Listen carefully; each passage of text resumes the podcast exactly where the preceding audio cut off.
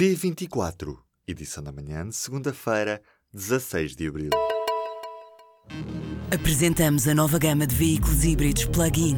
Uma tecnologia que veio para mudar o futuro. BMW iPerformance.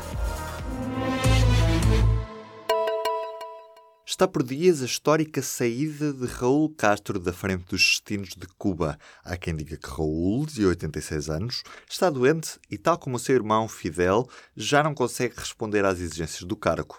Também há quem diga que Raul quer regressar a Santiago para viver a reforma longe dos holofotes. Ao que tudo indica, o futuro presidente deve ser Miguel Díaz-Canel, o atual primeiro vice-presidente do país, vai ser o primeiro chefe de Estado Civil do país. Dias-Canel só conheceu o atual regime e o único partido que é legal em Cuba. Mas para já, os cubanos não alimentam grandes expectativas de mudança. O Sporting venceu na noite deste domingo o Belenenses num jogo em que a bola entrou sete vezes na baliza. No final do marcador, Sporting 4 golos, Belenenses 3. Houve três grandes penalidades assinaladas e uma expulsão. Este triunfo alcançado no Restelo permite aos Leões encurtar para três pontos a distância para o segundo lugar, posição ocupada pelo Benfica. A partir de agora, a confiança é redobrada a pensar na Taça de Portugal com o jogo da segunda mão a jogar-se já esta semana contra o Porto. Já no clássico, os Dragões venceram o Benfica no Estádio da Luz e fazem uma ultrapassagem a fundo no comando do campeonato, agora com dois pontos de vantagem, mas que na prática são três. O Porto é líder, graças a um gol de Herrera, em cima do minuto 90. Faltam quatro jornadas para o fim do campeonato e são ainda 12 os pontos em disputa. Mas foi o futebol do Porto a sair da luz a não depender de ninguém para voltar a ser campeão. Fora das quatro linhas, sete pessoas foram detidas e seis polícias e alguns adeptos do Benfica e do Porto ficaram feridos devido aos desacatos após o jogo entre os dois clubes. O novo banco quer fechar 73 agências ainda durante este ano. Com estes números, em quatro anos o novo banco vai fechar cerca de 40% da rede comercial. Em relação aos trabalhadores, já era conhecido que o novo banco quer que saiam este ano mais de 400, quer por rescisões por mútuo acordo, quer por reformas antecipadas, numa operação que vai custar ao banco cerca de 134 milhões de euros. O governo vai bater o recorde europeu de redução da dívida e tem como objetivo superar a Bélgica do final dos anos 90.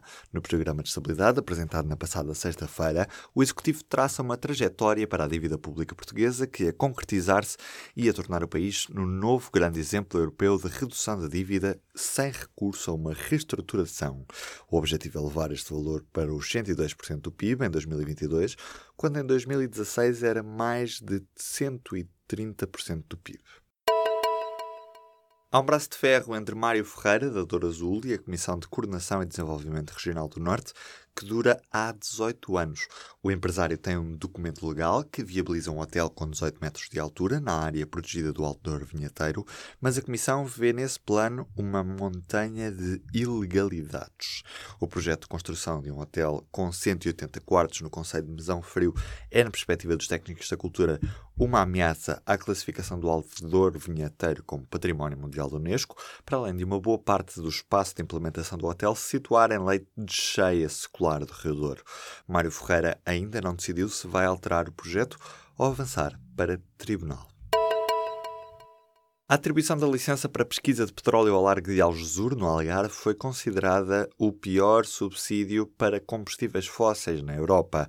Trata-se da licença atribuída ao consórcio Galp-Eni para realizar uma sondagem de pesquisa ao largo de Algesur e eventualmente prosseguir com a exploração de petróleo. A prospecção de petróleo na costa vicentina tem a oposição dos autarcas da região de turismo do Algarve e de dezenas de associações locais e nacionais, diz a Associação Ambientalista Zero. A Auto Europa vai conseguir produzir mais dois T-Rock por hora até setembro, graças a um aumento da capacidade das linhas ligadas à área da carroçaria. A garantia foi dada pelo líder de gestão de produto e planeamento da fábrica de Volkswagen em Palmela. Neste momento, a Auto Europa está a produzir cerca de 26 a 27 T-Rock por hora perto de 650 por dia, pelo que vai conseguir subir este número para 28 a 29 veículos por hora. Vários diretores municipais falharam a entrega das declarações obrigatórias ao Tribunal Constitucional. A Lei de Controlo da Riqueza dos Titulares de Cargos Públicos obriga a declaração de rendimentos a chegar ao Tribunal Constitucional no prazo de dois meses a contar do início das funções, mas alguns dirigentes de Lisboa e Porto estão muito atrasados ou nunca o fizeram. Só dois diretores municipais da Câmara de Lisboa têm as declarações de rendimento ao Tribunal Constitucional em dia. Dos restantes nove, há vários que nunca o fizeram. Na Câmara do Porto, dos seis diretores municipais, um não apresentou declaração de rendimentos e outro não entrega desde 2013, enquanto quatro já cumpriram esta obrigação legal.